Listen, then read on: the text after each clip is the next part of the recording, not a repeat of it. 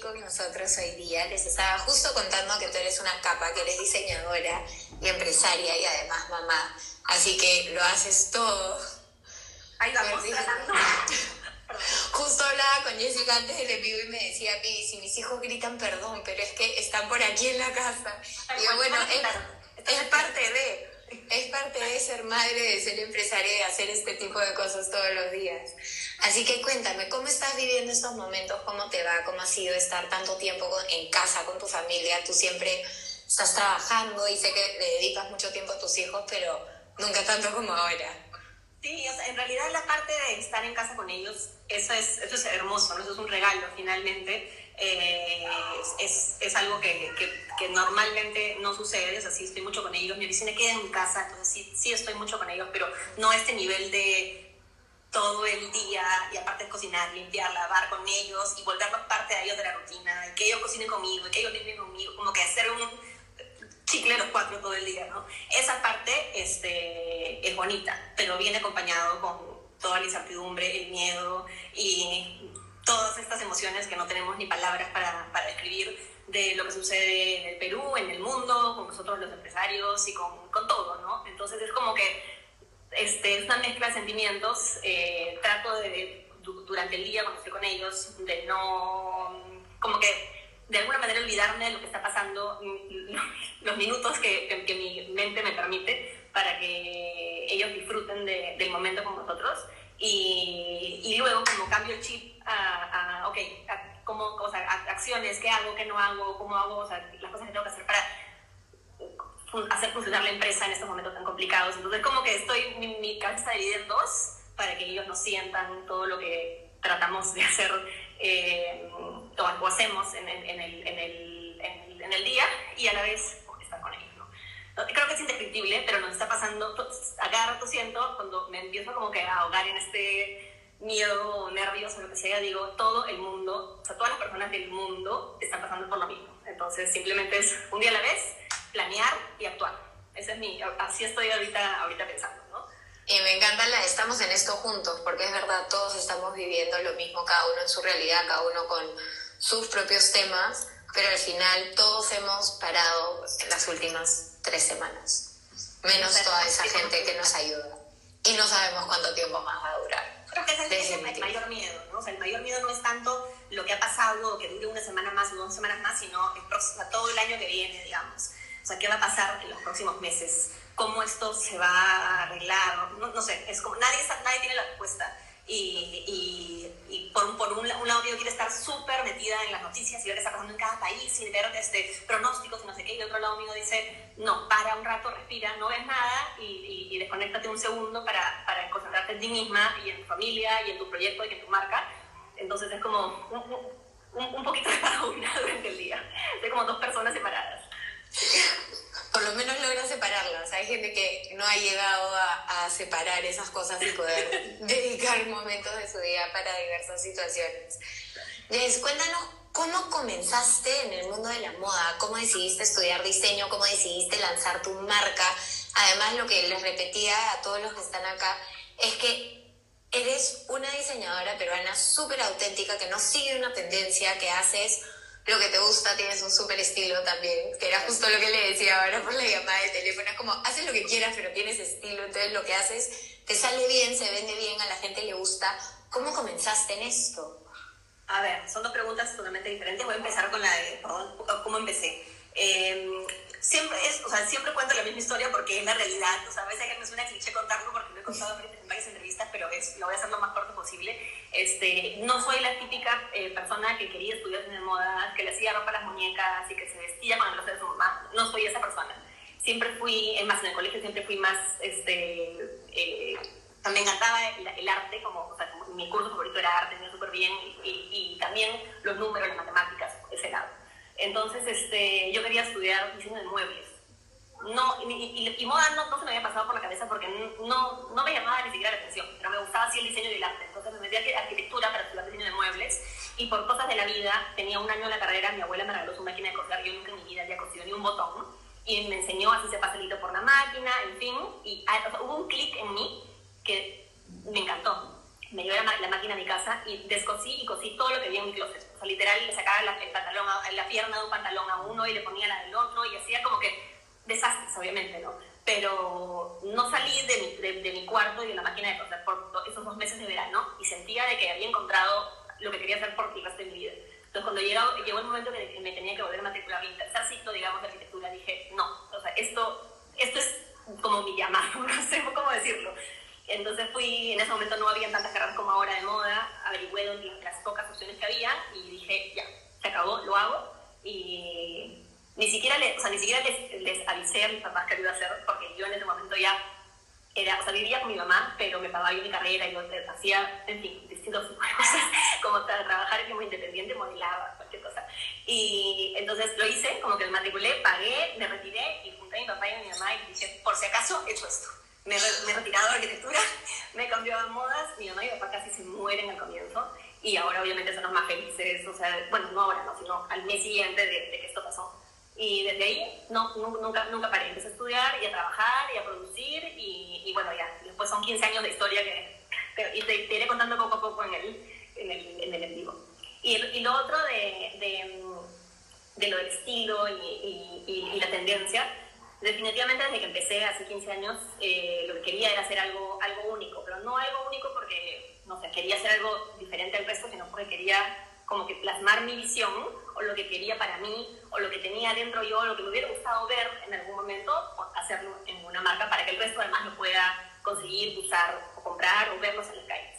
Y, y sí, efectivamente, es, es, eh, trato de, de, de, hacer mis colecciones eh, digamos que sin seguir las tendencias, porque finalmente cuando las tendencias son muy marcadas, tú también has trabajado en moda, lo sabes, todas las marcas terminan produciendo lo mismo y haciendo lo mismo, pero igual no me gusta la idea de decir, no, no sigo la tendencia, porque si la tendencia me gusta, la voy a usar, pero la voy a aplicar y la voy a mezclar con mi estilo para volverla mía. Entonces, no es un tema de no seguirla, sino es un tema de elegir cuáles sí cuáles no, y las que sí, volverlas un poquito más mi estilo con la mezcla de, de elementos, universo y demás cosas que, que ya la, la marca tiene todos estos años que es la parte auténtica, es la parte de llevarla más allá a una simple tendencia y convertirla en mía. No unificarla con quién soy como persona, como artista y qué quiero plasmar y vender. Al final un poco eso, que es lo mágico y cómo, cuáles fueron tus grandes dudas, qué fue lo que más te costó al comienzo cuando recién comenzaste. A ver, al comienzo, es que el mundo era otro. Hace 15 años cuando yo empecé, yo no sabía, o sea, ni siquiera sabía lo que estaba haciendo en realidad. Empecé diciendo, voy a hacer una colección, hice una mini colección de, no me acuerdo, eran, eran seis looks. Hice es, vestidos, faldas, blusas, hice zapatos de, de, de, la primera colección porque no encontraba ningún zapato que pudiera usar para mi look, para las fotos, porque no, no existían hoy, el día de hoy, hay mil, no solamente marcas, sino, o sea, traen marcas fuera, o sea, hay, ahora hay más oferta, en ese momento no había. Entonces dije, no puede ser, no voy a valorar mis fotos con unos zapatos horrendos. Entonces como que decía, no, ¿qué hago, qué hago, qué hago? Entonces dije, ya, lo, voy a ver cómo hago, pero los hago. Entonces los diseñé, los, los, los, los hice para mí en ese momento, mi talla, y, y en ese momento me enamoré de los zapatos por siempre. Pero el mundo era otro, es decir, mis primeras fotos de mis zapatos eran con cámara, con rollo de verdad, no había redes sociales, no había Instagram, no había, no había nada. Entonces es muy difícil que alguien pueda compararse a cómo empecé yo y los miedos que tuve yo, porque era, aparte era muy en chiquito, todo era pedido. O sea, no, no es que empecé con un stock de voy a tener, no sé, mil pares de zapatos para, para poder que la gente se pruebe y, y, y, y compre. No, era como iban a mi casa y me contaban, ah, mi, mi, mi prom, mi matrimonio, mi fiesta. Como haces un vestido a medida, de zapato a medida. Solamente trabajaba a medida al comienzo eh, después por muchos años también hacía de novia, como que he pasado por todas las, todas las posibles este, opciones dentro de, de, de, la carrera de moda, creo, poco. Y, pero igual cuando me preguntas de los miedos, creo que los miedos han venido más eh, en los últimos años, ya más con el crecimiento, con mudarme a la nueva tienda, eso fue uno, uno de mis momentos de más miedo de la historia, creo.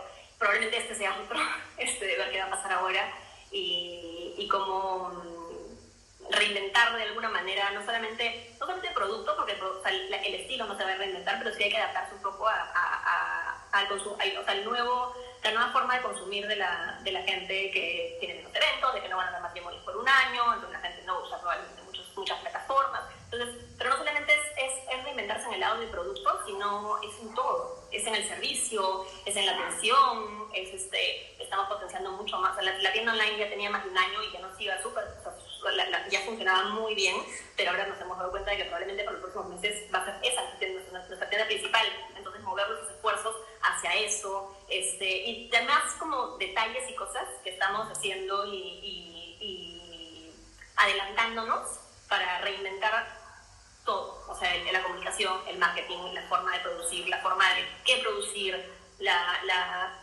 todo en realidad. O sea, nadie sabe lo que va, a pasar, es mundo, o sea, mundo A y mundo B, después de eso, definitivamente, entonces estar preparados para eso. Ahorita, ahorita tengo mucho miedo, hablando de miedos. Pero Exacto. Y era un poco lo que me comentabas cuando hablábamos antes de cómo los miedos que tenías cuando recién empezaste, hoy que los miras, que miras hacia atrás y los ves, son mucho más pequeños que los miedos que tienes ahora y son cosas que a lo mejor hoy en día no te darían miedo. Y un poco quiero recalcar esta parte porque siento que mucha gente piensa que la parte más difícil es empezar a hacer algo, que a veces sí, la parte más difícil es lanzarte a la piscina y empezar a hacer algo, pero estos retos y estos miedos van a venir a lo largo de toda la trayectoria, no es como tú abriste una fábrica de zapatos ahora produces tus propios zapatos. Y estoy segura que abrir esa fábrica ahora nos cuentas también vino con muchas muchos miedos, con mucha incertidumbre, con cosas que hiciste y no te salieron y tuviste que intentar de nuevo. Entonces la gente tiene que comenzar a hacerse una idea que el mundo del emprendimiento o de la vida en general no es que tú logras una cosa y esa cosa ya es para siempre, vas a ser feliz. Es como un camino en el que vas avanzando y poco a poco te vas encontrando con nuevos retos que a lo mejor tus retos hoy en día, hace 10 años, hubieras dicho, ¿y ahora qué hago? Pero hoy en día dices, ¿qué hago? Y encuentras la manera de solucionarlo porque todos los retos que has ido viviendo a lo largo de tu carrera profesional y como emprendedora y empresaria que eres ahora, te han ido dando esas herramientas, te han ido ayudando a ir superando todas estas baches que han venido en tu camino y te hacen la diseñadora y la persona y la empresaria que eres hoy. ¿No? Claro, en realidad los miedos que yo podría tener, podría tener al comienzo, hoy los veo como algo tierno de alguna manera, ¿no? Es como que, ay, qué miedos, será muy, no sé, muy rara mi colección, ¿quién se pone un zapato de arcoíris? Hoy día mi zapato de arcoíris es mil veces por excelencia, entonces... Eso que yo me quiero comprar hasta el día de hoy. Entonces es verdad, de repente un miedo que existía antes, hoy día no, se compara en nada a los miedos de ahora. Ojo, yo creo que el miedo es bueno, y eso lo hablaba el otro día con Tana, que salió de, de la nada en una conversación en un live con ella, que yo decía que si que no tienes miedo cuando haces las cosas, mejor no las hagas, porque significa de que o no estás arriesgando, o es muy fácil lo que estás haciendo, o no sé. O no te importa. O no te importa, o, no tienes nada que perder, no sé. O sea, siento que el miedo es un, un, ingrediente y una herramienta para usar a tu favor. Eh, pero sí lo que tú dices es verdad, de que no es que tienes un miedo, lo vences y ya estás. Como que cada vez que vas venciendo un miedo aparecen dos. Vences dos y aparecen cuatro. Y así es, pero hay que tomarlo, creo que como, como retos, de alguna manera, ¿no? Definitivamente, al final si tú miras hacia atrás todos los retos que, que, has vivido hasta el día de hoy en tu carrera, estoy segura que sacas muchas herramientas y cosas beneficiosas que has aprendido de ellos. Sí, por supuesto, de, los, de, las cosas que, salen bien se aprende muy poco, de las cosas que salen mal se aprende mucho. Entonces también es importante de cuando algo sale mal o ves un miedo, darte cuenta de que aprendiste en el proceso para que no te vuelva a pasar. O, que, o hacer la, la, siguiente vez hacerlo mejor. ¿no? Que es súper importante. Obvio, y lo que tú dices de los miedos es completamente cierto. Cuando no hay nervios, cuando no hay miedo, es que lo que estás haciendo no te importa lo suficiente. Y el miedo viene con todo lo que podría salir mal de ese sueño que estoy teniendo en mi mente también. Y quiero tanto ese sueño y me gusta tanto que me da mucho más miedo fracasar y que no me salga. Pero porque creo que en la cultura en la que vivimos hemos aprendido a que el fracaso es el fin del mundo y que no te recuperas de eso y que van a decir otras personas tranqui. Y qué van a decir otras personas y cómo me van a ver. Pero al final, mientras vas intentándolo y te vas chocando contra la pared, porque muchas veces te chocas contra la pared y te caes al suelo y dices, ya no puedo levantarme, pero eventualmente si es algo que realmente quieres, si el miedo es tan grande es porque el sueño es más grande que ese miedo. Y si es algo que realmente quieres, vas a volver a pararte y vas a intentarlo de nuevo hasta que te salga, hasta que aprendas, hasta, o hasta que elijas otra cosa que te gusta más. Porque algo de lo que tú mencionaste es, uno no sabe lo que quiere hasta que lo prueba a veces. Y es un poco como tú con el diseño de moda. Ahí está, eso ha sido mi caso, por ejemplo. Tal cual. jamás pensaste hacerlo y no fue hasta que lo probaste y dijiste, wow, esto es lo mío. y en un segundo tomaste todas las decisiones que tenías que tomar y ni siquiera lo pensaste. Yo soy así en muchas cosas, en, en, casi todo mi vida soy así, soy, si es que tengo dudas es porque no, pero normal, o sea, cuando, normalmente yo con, o sea, las decisiones que tomo, las tomo como casi que inmediato, porque confío mucho en mi instinto o algo en mí me dice como que ese es el camino, entonces soy muy como no sé, este, cuando, cuando algo me da inseguridad o no sé, es porque no, porque cuando algo sigue sí desde el comienzo, como no hay duda al respecto. Este, uno de los momentos de más, este, hablando de, de eso, por ejemplo, a la hora de hacer la tienda, y con esto mm, lo vivieron con nosotras, no es secreto porque lo vivieron con nosotras todas nuestras clientas, era, ay, yo busqué un local para hacer la tienda, no sé, por uno o dos años porque quería un, un lugar hermoso, quería tener una tienda que no sea de tienda, sino que sea una experiencia, que sea un lugar de visita. Entonces encontré el local, me enamoré, en fin, y el tema de los permisos, de, porque no era remodelación, era como construcción, porque era una, una, un lugar súper antiguo, había que sacar unos permisos que eran más complicados de lo normal y luego de funcionamiento. La cosa es que yo decía, no sé, voy a abrir mi tienda en mayo, y luego las clientas, no, va a ser junio, va a ser julio, va a ser agosto, y luego fue marzo, ¿no? Entonces, cada mes que pasaba era más miedo y más miedo y más miedo de decir como que de repente esto ya nunca, nunca va a pasar, nunca va a salir. Y mira, ahí estoy ya, ya cumplimos dos años con la tienda terminada. Sí, fue un proceso complicado, desgastante, con mucho miedo, pero... Además, tú estabas embarazada. Sí, yo estaba súper embarazada. Esto, no sé si lo Súper embarazada. Mira, otro tema con el miedo. Yo firmé el contrato de alquiler un día y al día siguiente firmé el contrato me enteré que estaba embarazada de Félix. Yo digo, si es que yo me enteraba el día anterior que estaba embarazada, probablemente no firmaba el contrato porque me iba a dar mucho miedo toda esta locura que iba a venir de hacer una nueva tienda, de estar embarazada, de la inversión, del gasto, no sé qué. Entonces, no lo hubiera hecho. Por algo me enteré al día siguiente porque ya estaba firmado, ya estaba pagado, no había nada que hacer. Entonces, también este, son esas cosas de que por algo, no sé, por algo, por algo fue. Para algo pasan las cosas y pasó justo un día antes de que te enteraras que ibas a ser mamá por segunda vez, porque ya no eran uno, eran dos. Eran dos. Más, más, tiempo todavía. Y cuando di a luz, la tienda todavía no se había abierto, en la en octubre, y, y, nada, yo iba con el bebé de dos semanas a la, a la, a la obra, eh, con, con, mi chal dándole la tara dentro de la obra para ver que todo, para, para hacer los siguientes detalles, y nada, y así fuimos terminando y avanzando. Creo que es como que estar ahí y trabajar y que te guste. Finalmente, yo no puedo quedar tranquila. O sea, no, yo no soy, no tengo la personalidad de, ay, qué pena, que no tengo, no sé, horas extra para poder no hacer nada. Yo no sé no hacer nada. Soy esa persona que no puede quedarse quieta. O sea, no, nunca me he echado en la playa simplemente tomar sol y no hacer nada. O sea, siempre como que soy muy, me gustan hacer cosas. Por más que sea hacer un hueco en la arena, pero con mis hijos, pero algo, ¿no? Como no me gusta quedarme sentada y no hacer nada. Entonces creo que también eso es como una herramienta a mi favor para hacer cosas todavía, no sé. Definitivamente, pero, pero también es la perseverancia, es como tú quieres algo y tú quieres que tu tienda salga, entonces le dedico el tiempo a esta tienda para que realmente se logre, para que realmente salga, porque muy fácil es decir, ya firmo el alquiler, contrato a los maestros y me siento en mi casa o en mi oficina trabajando en otras cosas, esperar a que eso se dé. Y muchas de las empresas y los emprendimientos, las cosas que realmente llegan a darse, es porque la dueña está atrás empujando y arreando y trabajando mucho más de lo que muestra que realmente trabaja. Y es como estas partes, y estas partes no se hablan tanto. Creo que la gente tiene vergüenza mostrar que sobretrabaja por el hecho de que, no sé por qué, pero conozco a muchísima gente que es exitosa y muchas personas que lo ven desde afuera, lo ven como, ah, claro, es que viven la buena vida y en verdad no ven las horas de horas de trabajo y los fines de semana que no terminan y quedarte hasta la madrugada terminando cosas. Y es dedicación, es realmente decidir esto es lo que quiero hacer con mi vida, esto es lo que quiero hacer con mi negocio y para sacarlo adelante voy a hacer todo lo que sea necesario, así incluya darle de lactar a mi hijo con una colcha encima mientras los maestros están terminando la obra de mi tienda.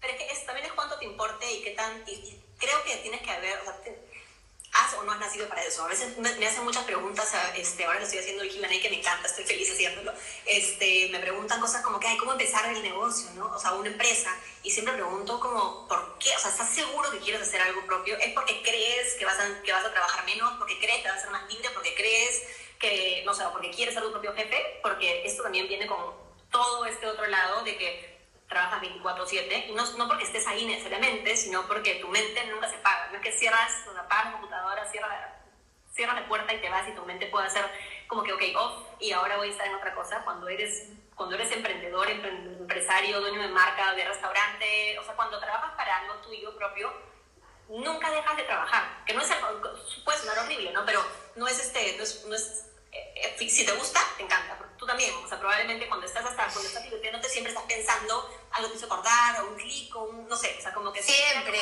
yo salgo a fiestas con mi agenda. Se me ocurre algo, la saco y anoto, no es broma. La persona que más me manda correos soy yo misma. Me mando al día 45 correos. Cada que, me, cada que se me ocurre algo, me mando un correo para no olvidarme. Entonces, este, no sé, es, verdad es así. Y cuando a veces cuando estoy en un momento de no trabajo, pero vienen las ideas, entonces ahí está. O sea, no, no, no, no puedes desaprovechar las, los momentos de, de, de inspiración, de lo que sea. No, porque nunca sabes cuándo te van a llegar y muchas veces tienes las horas para dedicarle al trabajo y no llega ese momento de creatividad y inspiración y estás mirando la pared diciendo estoy perdiendo tiempo, ¿por qué no se me ocurre nada? Ayúdame. Tal cual. Y luego cuando no quieres, en ese momento vienen todas las ideas. Claro, porque eso es otra cosa que la gente alucina, que las ideas llueven constantemente y que la creatividad está prendida 24/7 una vez que encuentras tu propósito y te dedicas a lo que realmente quieres y no siempre es así. No, cero, claro.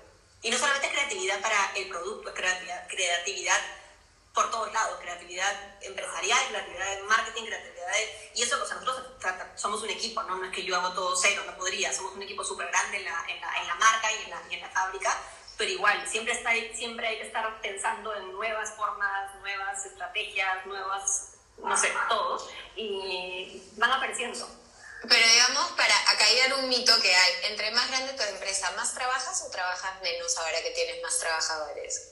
A ver, este, al comienzo, esto hace, no sé, pues, ocho años, eh, yo hacía todo sola, no más, diez años, entonces ahí sí, literalmente, no tenía hijos Creo que ese es un punto en el que, en el que también, o sea, cuando, cuando, tuve a Juli, eh, tuve que trabajar menos, no porque, o sea, es como que no es que trabajas menos, sino que tus, no sé cómo ponerlo en palabras, es como que haces que las horas que estás trabajando eh, valgan el doble porque, porque o sea, yo hago algo extraño, que es comparo el, el, tiempo que estoy dejando de estar con mis hijos. Es como que digo, ah, ya, es, eso que acabo de hacer vale, no sé, una hora y media de no haber estado con mi hijo. ¿Vale la pena o no vale la pena? Entonces, como que le sacas el jugo a las cosas y haces las cosas más eficiente, más rápido, más organizado. También soy, sí, sí, me gusta decir porque soy, lo trato de ser organizada. Entonces, este, no es que trabajo menos, sino que me organizo más para poder aprovechar el tiempo con mis hijos pero,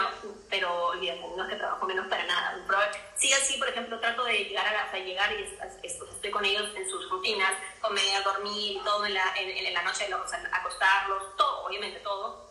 Igual otra, otra cosa que mi esposo y yo, ahora estamos los cuatro ahorita en la casa, nos gusta estar como que los cuatro a hacer la rutina de los bebés siempre. O tenemos ayuda en la casa, no, no ahorita, sino fuera de etapa cuarentena, pero siempre cama fuera. Entonces, Igual a las seis nosotros nos ocupamos de, de, los chicos, pero cuando ellos se duermen, nosotros tenemos nuestro momento ya de, digamos, de, contar nuestro día, de comer, cocinar, ver un rato de tele de repente, y luego en ese momento, a las nueve, nueve y media de la noche, yo empiezo a trabajar.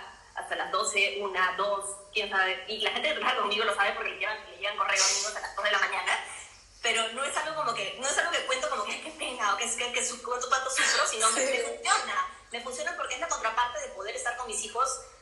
día o poder llevarme al parque a las 4 de la tarde. Es como, simplemente es organización. No trabajo, no creo que trabajo menos, probablemente trabajo, este, trabajo más, pero es más organizado. Es como que le Es más eficiente, hace que las horas de trabajo realmente valgan, pero por eso toda la gente que piensa que una vez que comienza a crecer, comienza a trabajar menos, eso no necesariamente es real. Eh, eh, Porque tienes muchas más cosas por qué preocuparte y hay que ocuparte también.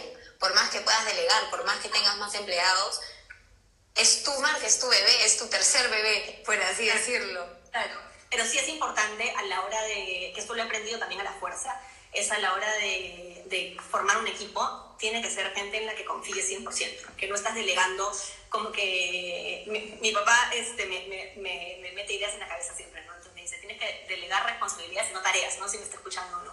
Porque antes yo hacía eso, es como que hazme A, B y C, pero luego yo revisaba que A, B y C estén perfectamente bien hechos. Entonces ahora ya no, es como que es, es generar, como que organizar más áreas de trabajo, eh, con fechas, con planificación, para que las cosas sean, mientras, con, mientras más, más tiempo haya para hacer las cosas, que normalmente igual nunca pasa, pero tratamos de hacerlo, más organizadas son, menos, menos estrés requieren y, y mejor salen también, ¿no? Definitivamente, el poder de organizarse dentro de una empresa y sobre todo con lo que es fábricas, porque también es mucho más complicado manejar la creación de un producto que simplemente mi trabajo es completamente diferente, es mucho más fácil de organizarle por lo menos por el momento, yo no tengo que producir nada externo a lo que hago, pero tú tienes que chequear con la gente que te manda las telas, que las suelas, que si todo está hecho, que si sale, y cuando sale y la nueva temporada y tiene fechas y no sé si hace desfiles. Ya no, hacía desfiles en la época que hacía ropa. Cuando dejé de hacer, cuando dejé de hacer ropa perdí un poco el sentido porque los zapatos no se ven en el, en el desfile, lo cual es como, los desfiles marcaron una etapa en, la, en, en, mi vida como diseñadora porque no hacía los desfiles solo para mostrar la ropa, sino para hacer un show detrás de la temporada.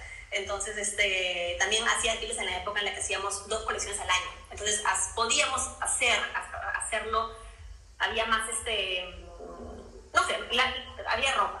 Ahora no tiene sentido los desfiles. Hacemos, no, me gusta la idea de hacer presentaciones, de que la gente pueda, pueda ver el zapato. Entonces, ahora, por ejemplo, en, una, en un lanzamiento, lo siento, en un desfile pasa la modelo, ese zapato 5 segundos y ni siquiera lo viste bien. Y aparte, caminando, el zapato no se, no, se luce de la manera en la que se luce puesta en un lugar.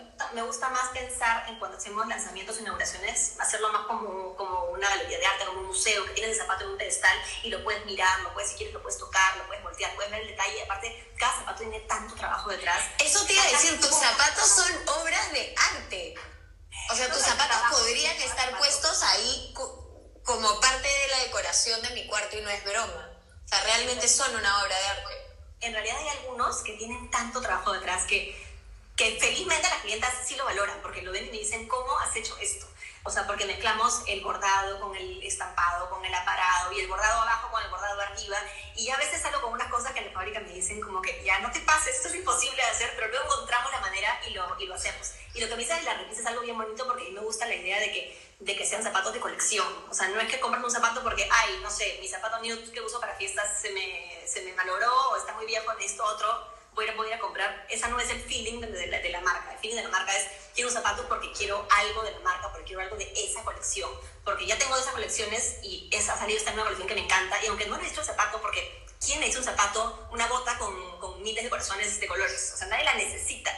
Pero es como que te da algo más que simplemente el, el usarlo para, para algo en específico, sino es objetos de colección, me gusta llamarlos a mí.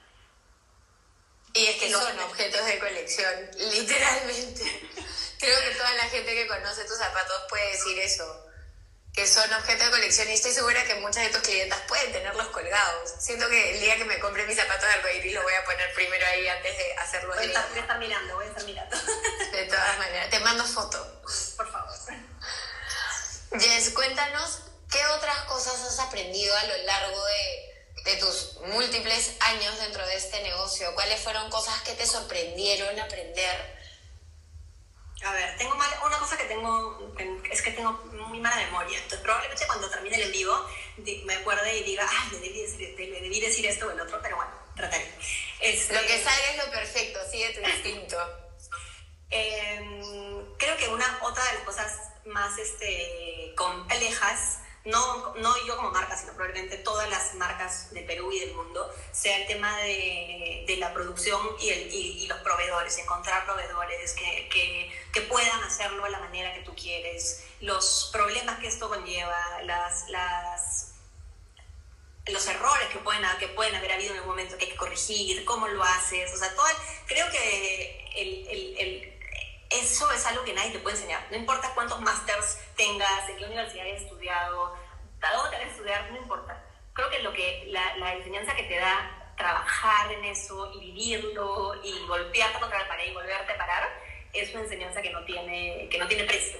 Este, es más, ahora, por ejemplo, eh, que creo que es lo que, la razón por la que a las chicas o chicos o quien esté viendo les gusta escuchar de, nuestras experiencias, es la misma razón por la que a mí me gusta estoy conectada todo el día a cualquier este, podcast en vivo, lo que sea que haya sobre, sobre temas que a mí me, me, me inspiran, porque siento que aprendo más.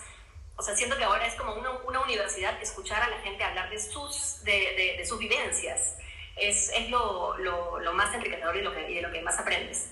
Pero bueno, puntualmente sobre, sobre, sobre eso, finalmente, después de 13 años de, de, pelearme con el mundo para poder lograr mi zapato soñado, me di cuenta de que la única manera de poder lograrlo, lograrlo era haciendo mi propia fábrica, que es lo que hicimos hace, hace un año y medio más o menos, para poder llevar a cabo el, el, producto y hacerlo como realmente queremos que salga, que el acabado sea, sea no, no quiero decir la palabra perfecta, pero que sea la, la, mejor versión de lo que podemos hacer, que podamos controlar no solamente el, el el producto, sino también el cómo está hecho. Ya trabajando tanto en los zapatos, conociendo todo, la mayoría de talleres que existen en Lima, te das cuenta de que muchas veces la forma de trabajo, los lugares donde, donde, donde, donde se hacen las cosas y, la, y, y, el ambiente laboral en el que se hacen no siempre es el mejor.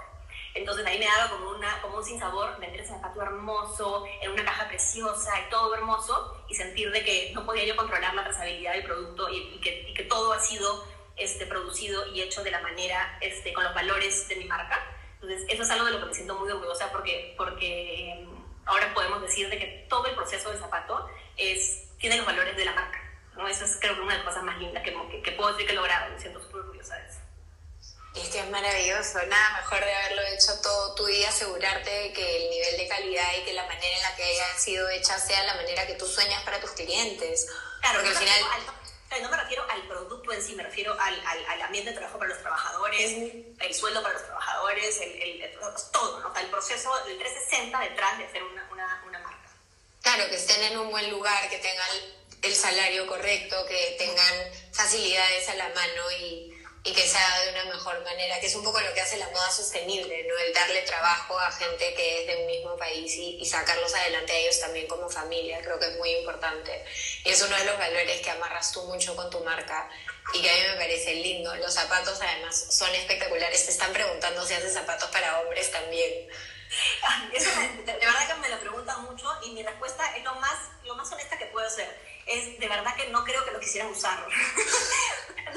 no, no me imagino un zapato de hombre hecho por mí que, que quisiera, no sé, porque me, gustan los zapatos de hombre cuando los veo, o sea, a mi esposo le encantan los zapatos de hombre súper clásicos y como un estilo así como vintage mm, súper clásico, me encanta verlos en él, pero yo no podría, no, siento que no tengo la capacidad de diseñar un zapato tan clásico y, y, y me gusta en, en, en el look de hombre el zapato muy limpio, muy súper elegante, pero no lo podría diseñar yo, como que no, no está alineado con, con, con, mi, con mi espíritu y con mi, no sé, con mi Y eso que dices es algo muy importante, porque a veces las marcas y la gente en general comienza a hacer cosas a pedido de los clientes que no están alineados con ellos. Y tú prefieres decir, pucha, en realidad no me veo en este mundo y no hacerlo, a que decir, ah, es una oportunidad de ganancia, vamos a hacer zapatos de hombre. Porque no prefieres... No, y eso es algo que me ha pasado a lo largo de todos los años de trabajo. O sea, siempre me han pedido, en la época en que hacía vestidos, venían y me decían, ay, quiero, no sé, este, y la foto del, del, del, vestido. Y yo le decía, o sea, no es mi estilo el vestido, pero te recomiendo a A, B, C, D o X diseñador que creo de que podría encajar más con su estilo de, de, de diseño, porque siento de que eso es como, no sé, sacarte la vuelta a ti mismo, hacer algo que no va contigo por querer vender, es como, es triste, no sé, no lo podría hacer. Y más que, más que triste, a lo mejor es que no tendrías la pasión y las ganas de dedicarle todo el tiempo que le dedicas para mirar algo que, que no es lo que quieres realmente, que no está dentro de tus sueños, sobre todo ya has llegado a un punto donde estás viviendo muchos de tus sueños, sé que tienes muchas metas más, pero ¿para qué desviarte de este camino que es lo que ya estás logrando, lo que ya estás construyendo y lo que más feliz te hace?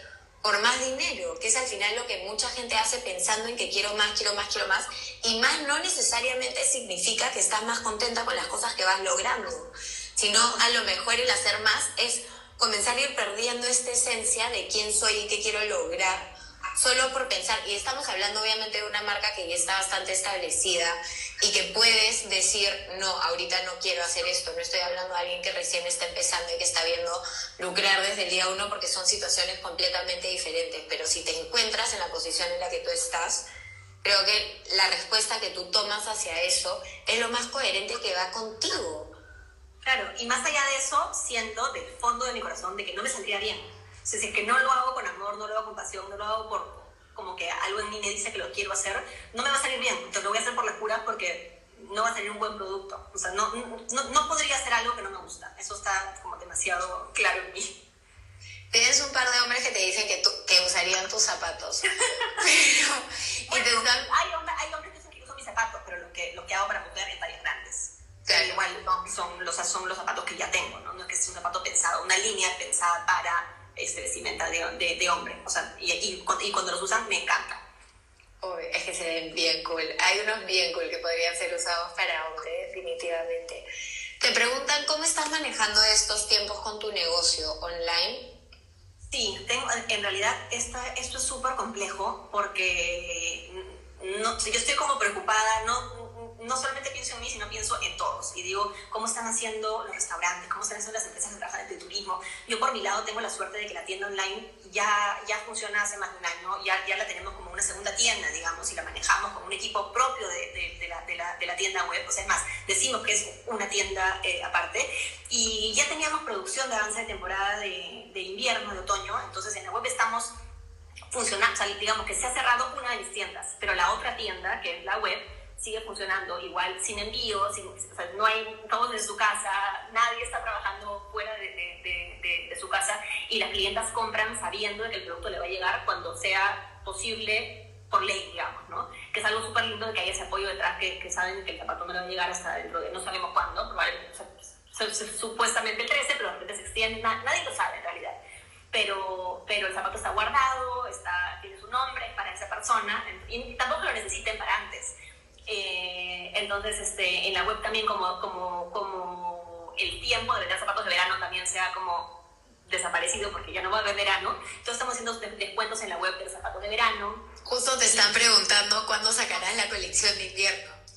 Claro, en realidad todo se ha corrido. O sea, tenía, o sea, son, son varias las colecciones que están, que están pauteadas para, para estos meses, pero no, no es que se cerrado la tienda, se ha cerrado la fábrica. Entonces no puedo avanzar mucho en realidad lo cual me da mucha pena porque, porque estoy, no es que estaba, sigo estando muy ilusionada con las colecciones y lo que quiero mostrar, pero los tiempos van a variar. Entonces, ahorita no depende mucho de mí, eh, este, quiero esperar a, a ver eh, qué, qué, qué, pasa, con toda esta coyuntura. Con todo, esto y mantener la mente positiva de que, de que felizmente tenemos la web, tenemos, tenemos nuestro stock este, de la, de la tienda y de la web y del, del, avance de temporada que teníamos, entonces seguimos, seguimos funcionando y trabajando por ese, por ese lado. Igual es hacer lo que, y es hacer lo que puedes hacer con la situación que está pasando. Es que es lo mejor que puedes hacer lo que tú ya estás haciendo. Ahorita no hay nada más que esté en tus manos. y creo que mientras tengas eso en mente, por lo menos te quedas tranquila que todo lo que puedo hacer lo estoy haciendo en este momento y cada una de las personas del equipo que puede este, teletrabajar lo está haciendo. La, el, área de diseño y de web no hay ningún problema porque igual o sea, trabajan en su computadora, o sea que no lo pueden hacer de cualquier lugar. El, la parte de, de, de, los asesores de venta, por ejemplo, este, que su trabajo es presencial porque, porque atienden en la tienda, hemos, hemos hecho como un cambio de que, de que están como atendiendo online en la web entonces no simplemente como compro, sino hay la posibilidad de poder como conversar con el vendedor para que te recomiende si, te quieres, si quieres decirle que es para un evento, para un vestido X, o no sabes qué te vaya a llevar porque no te, lo, no te lo puedes probar. Entonces hemos cambiado un poco la atención a que sea online para también para que también puedan seguir trabajando en sus casas. Este, y quién sabe, se, se vuelve un, un, nuevo modelo de negocio y a lo mejor funciona perfecto lo que están haciendo.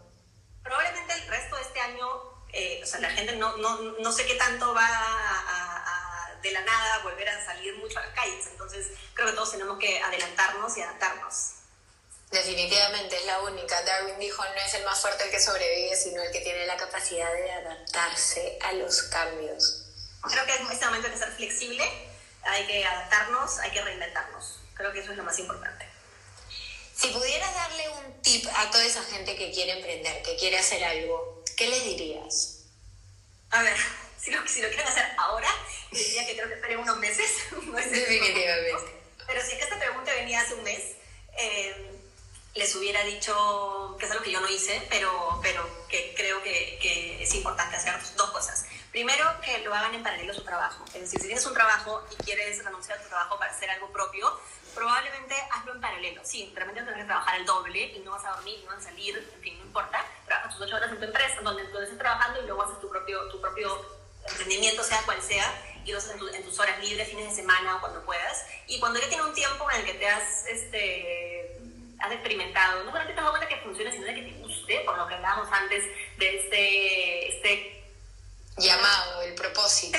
Este es, claro, esa forma de, piensas, ok, voy a hacer esto full time. Y lo otro que yo tampoco hice, pero que creo que sí lo recomiendo mucho, es que, es que trabajes antes en un lugar este, relacionado a lo que tú quieres hacer para que aprendas un poquito más, o sea, que aprendas los errores de alguien más y no de los, de los. Definitivamente.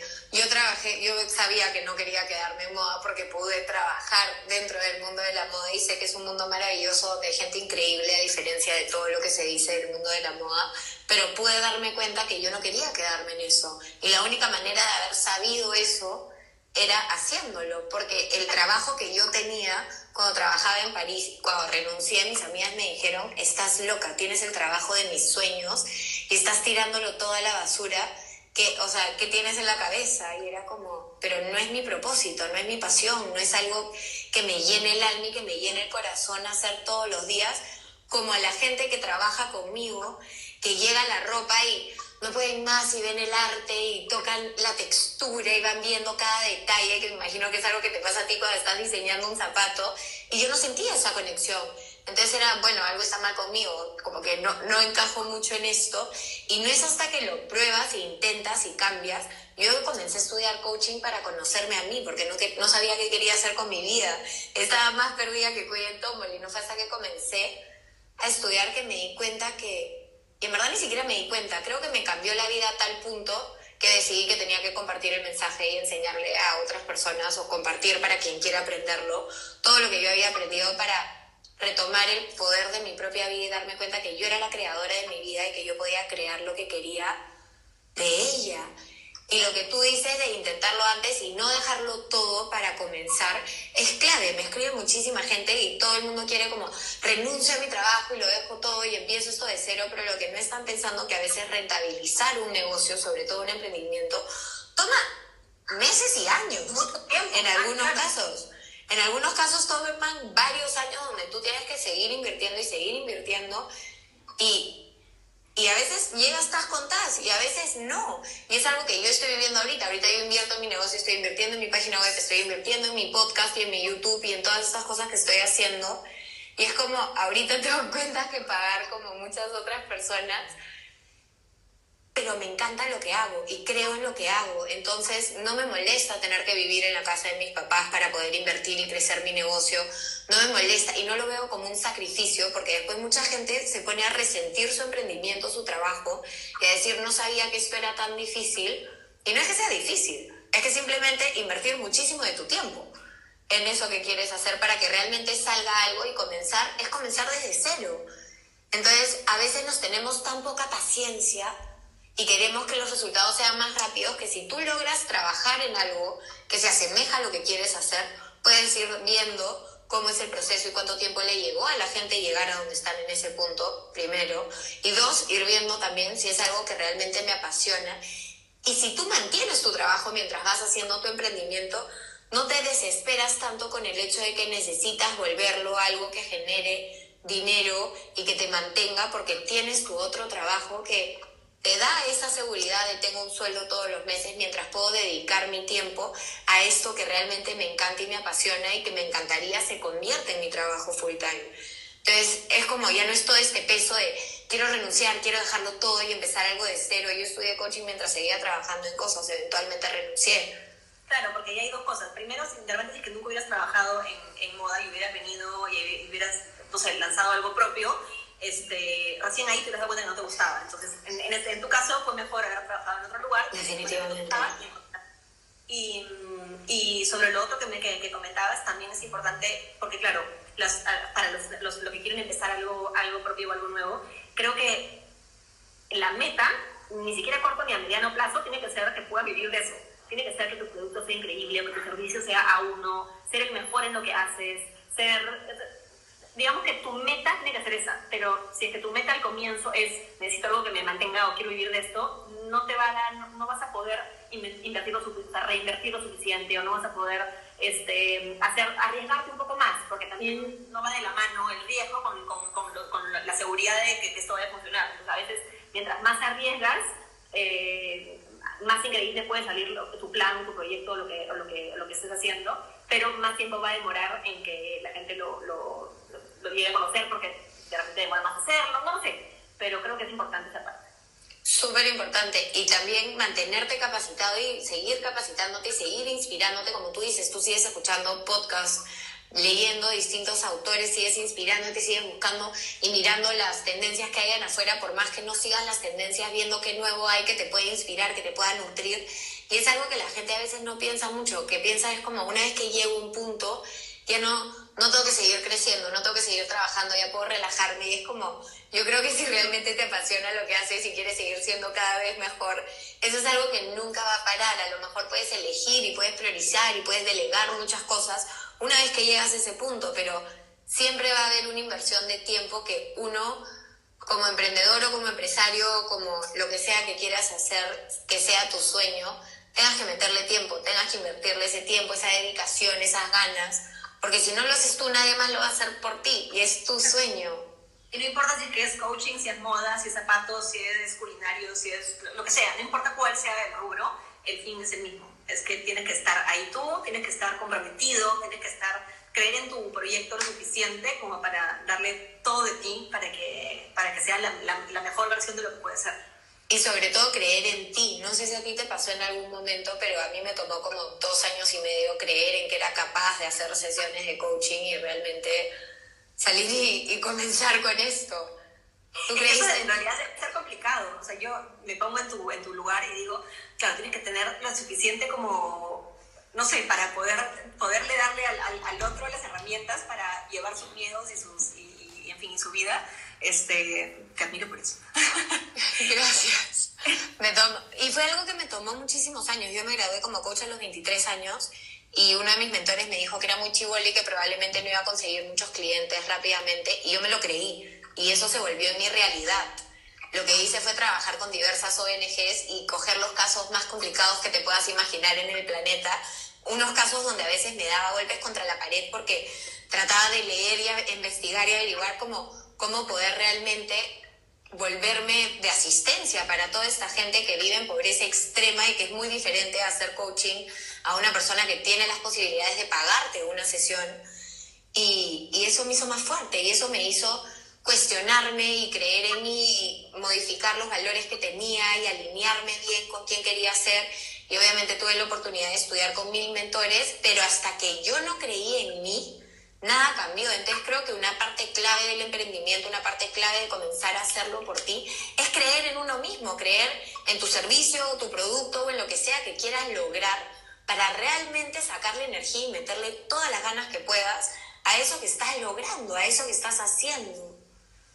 Y si tú, si tú no crees en ti, en tu producto o en tu servicio o en lo que, o lo que sea que estés haciendo, ¿cómo convences al mundo de que también lo quiera, no? O sea, es, es este... Se vuelve una misión casi imposible. casi imposible. O sea, en tu caso, claro, un servicio tiene que estar, es un tema más emocional, más psicológico, tienes que estar tú convencida de lo que sientes, de lo que piensas. En mi caso es, yo tengo que estar enamorada de mi producto para poder convencer o enseñarle a las personas de que lo usen, ¿no? Me ha pasado muchas veces de que he diseñado un zapato pensando que va a quedar lindo, lo hago la muestra y finalmente lo veo y no me encanta. Entonces no lo voy a hacer, no lo voy a producir, no se lo voy a enseñar al mundo. O sea, no, no, no, no solamente puedo enseñar las cosas de las, que, las cuales me siento orgullosa, en las que creo y en las que estoy convencida, realmente no para todo el mundo, porque claramente no a todos les gusta lo mismo, pero si es que a mí me gusta y me siento orgullosa, entonces solo soy feliz de mostrarlo y de enseñarlo y de contagiar de alguna manera mi amor por mi producto para que la gente también lo quiera usar.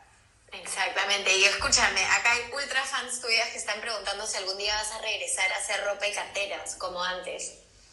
Bueno, carteras hacemos, eh, no carteras así como súper gigantes del día a día, algunas de playa que hicimos este verano, son más clutches o carteras chicas, eh, que normalmente son como en familia con los zapatos, me encanta. Y mm, ropa no lo sé, o sea, sí, me, me, yo amaba hacer ropa, pero, pero mi amor por los zapatos era tan más grande que, que ganó, porque no podía hacer todo a la vez. En ese momento, ahora somos un equipo más grande, somos, tenemos, el, tenemos la tienda, tenemos no lo descarto, pero nunca reemplazaría a los zapatos de accesorios. Siempre, si, si, si, si, quisiéramos algo más, siempre sería como una línea como aparte, eh, como, acces, accesoria al, a los zapatos. un detalle, algo muy chico, algo muy cápsula, muy puntual, porque em, para mí la, la, la, la, marca son los accesorios. Igual, no te digo de que, no te voy a mentir de que siempre he tenido sueños de hacer, no sé, línea de casa, de hacer, bueno, ropa de niños, que, que alguna vez hemos hecho zapatos de niños, pero en algún momento tendrán que volver. Y, y no, me gusta la, como que pensar que hay un infinito de posibilidades. Y nuevamente creo que no es el mejor momento para, para pensar en nuevas líneas este, y, grandes este, locuras así, pero, o sí, no sé, pero, pero de repente en un momento, no lo sé, es una respuesta que no, no puedo responder por el momento. Pero has respondido algo que es parte de lo que tú sientes en este momento y hay cosas que te gustarían, pero ahorita no es el momento y eso es válido también. Te están halagando tus aretes de coronavirus, lo tengo que decir porque me da mucha risa que pongan tus aretes de coronavirus. No, ¿Cómo me van a decir? A mí me parece bello. No, Son una flor. Sí. Son bellos, son preciosos, pero me da mucha risa que pongan tus aretes de coronavirus. Y te están preguntando si tienes algún tip para empezar cada nueva colección. Eh, a mí me funciona que cada nueva colección sea diferente a la anterior en colores, en formas, en texturas y sobre todo en el punto de partida, en el punto de inspiración.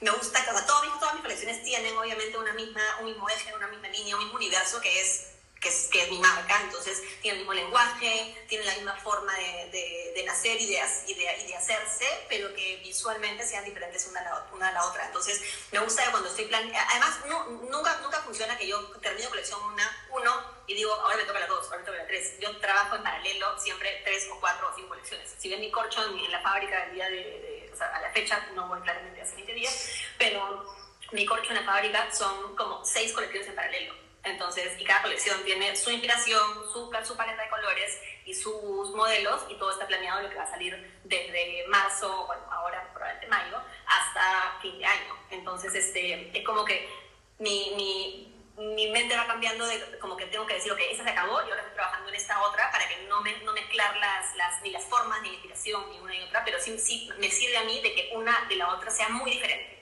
de que, de que, de que yo los veo, la vea y, veo el zapato, veo el producto y digo, esto claramente va a ir dentro de esta colección, por forma, por color, por cortes, por si, por la, si es que es geométrico, si es que es lineal, si es que es, este, qué sé yo, o sea, texturas, que, pero que puedas identificar claramente a qué colección pertenece, me ayudan. Wow. ¿Y qué les puedes? Porque ya nos quedan solo como seis minutos de este en vivo. Entonces, para cerrar, ¿qué es ¿Qué les puedes recomendar a todas esas personas que nos están mirando? ¿Cómo empezar? ¿Cómo... ¿Qué les dirías? ¿Qué te dirías a ti hace 15 años cuando recién estabas empezando?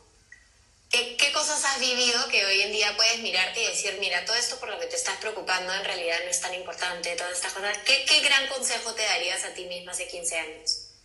Creo que me gustaría decirme a mí misma que crea en mí, que soy capaz de hacer lo que quiero hacer, si es que me lo propongo, eh, de que confíe en la gente este, que, que, me quiere o que quiere o que, o que, o que siente la misma pasión que yo por lo que hacemos en el, en, el día a día en la, en la marca. Y, y que nada, es, nada va a salir solo, o sea, nada va a funcionar por arte de magia. Si que uno no está detrás y uno no trabaja para lograr las cosas, las cosas no van a salir. Entonces, que, que sepa de que esa cantidad de trabajo que estoy pensando que voy a tener que hacer es algo este, que vale la pena, digamos. Pero no es como que, no, es algo negativo, como que hayas que trabajar toda tu vida demasiado, al contrario. Es, este, es algo positivo, es como, es que, que tu trabajo va, va a valer la pena, porque los resultados van a ser increíbles. Y al final, algo que has dicho en el mensaje final es clave. Yo soy partidaria que uno tiene que trabajar con el poder de la mente, tiene que creer en uno mismo, tiene que darse cuenta que tenemos muchas más posibilidades y podemos tener la misma tarea, pero la vamos a vivir muy diferente si digo, ay, qué flojera, tengo que trabajar, tengo que hacer esto, a que tengo un montón de mails que contestar, ya me voy. La emoción es completamente distinta y son mails y cosas que igual tienes que hacer. Entonces va a depender de ti cómo vivas todo ese trabajo que tengas pero es muy, muy importante salir y actuar y hacerlo. Hacer las cosas con ganas y hacer, y, no, o sea, y las cosas las puedo hacerlas hoy tal cual, hazlas hoy, o sea, avanzar, actuar, hacer. Eso es, eso es finalmente lo, lo, lo, más importante. O sea, nadie va a hacer la cosa por uno. Eh, las cosas que importan, las cosas que te importan a ti, las tienes que hacer, que, que hacer finalmente, finalmente tú. Algo, algo he leído ahorita que quería decir y ya me olvidé qué era. Este, pero bueno, ya me acordaré. Si quieres, tú chequea los mensajes y yo voy cerrando. Igual nos queda tres minutos, no estamos tan mal. Y eso es lo más importante, o sea, tenemos que salir y hacer las cosas, pero la gente piensa que trabajar en crecimiento personal y hacer coaching y cambiar tu mente es simplemente quedarte en tu cama y meditar y, y dejar tus preocupaciones y superar tus miedos, pero todo esto no te sirve si no te mueves. Gran parte del cambio necesita acción. Acuérdense que somos cuerpo, mente, alma, cuerpo, emoción y lenguaje. Necesitamos usar todo lo que somos para realmente generar ese cambio y lograr esas cosas que estamos queriendo hacer. Sentadas en nuestras camas no vamos a lograr nada. Y es la cosa que te iba a decir, y es que, es que las cosas no siempre van a salir como uno quiere, pero tienes que, como que igual lo que, lo que viene, tomarlo de la mejor manera y simplemente replantearte y actuar. Por ejemplo, hace como un mes y medio, o menos, un mes, tuvimos que cerrar la tienda un día para pintar la tienda, ¿ya? Y yo sufría con un día con la cerrada por la idea de que un día entero la gente no iba a poder entrar, un día entero la gente, o sea, no, no iba a poder haber venta, como cómo hacíamos con la tienda cerrada un día. Y ahora mírame con la tienda cerrada, quién sabe por cuánto tiempo más, y ya, o sea, es como las cosas no van a salir de la manera que uno quiere siempre, pero hay que tomarlo de la mejor manera y darle la vuelta. Y como que innovar, pensar, soluciones, pero finalmente no deprimirse, porque si ahorita yo estoy, estaría llorando en mi cama pensando, ay, ¿qué va a ser de mí, en mi empresa, en, fin, no soluciona nada. Entonces es actitud positiva, pensar soluciones y actuar. Eso, eso creo que es lo más importante. Y lo que has dicho es clave, porque al final las situaciones externas que nos afectan no van a cambiar. Entonces, o nosotros y no las podemos controlar, exacto. Entonces, o nosotros cambiamos la manera en la que las estamos mirando, porque si ya lo miraste de una manera suficiente tiempo y no sacaste nada productivo, encuentra otra, donde puedas sacar algo productivo. Claramente ahorita es un momento en donde tú puedes soñar y pensar en las cosas que quiero hacer y las cosas que quiero comenzar a hacer una vez que se acabe esta cuarentena. Les estamos diciendo toma acción en un momento en el que puedes tomar acción dentro de tu casa sin salir de ella eso es muy importante. Puedes planear y revisar todos los planes que tienes, enamorarte y volverte a enamorar de la idea que tienes en tu cabeza o de lo que realmente quieres lograr. Yes, eres una bella, mil gracias por darnos esta hora. gracias a ti. Por compartir toda tu sabiduría. A la gente que tiene, que de verdad que no tiene hijos y tiene tiempo y tiene ideas de que quiere hacer una empresa, que aproveche esos días para empaparse, investigar, aprender, este, yo, por ejemplo, no tengo tiempo para nada, estoy todo el día con mis hijos y corriendo de arriba abajo, pero que aprovechen, que saquen lo mejor posible de, este, de esta situación y, y, nada, y estar todos juntos y unidos para poder sacar lo mejor de esto. De todas maneras, te mando un beso gigante. Nos vemos pronto cuando acabe esta cuarentena. Gracias a ti por estar aquí, gracias a todos los que vieron este en vivo.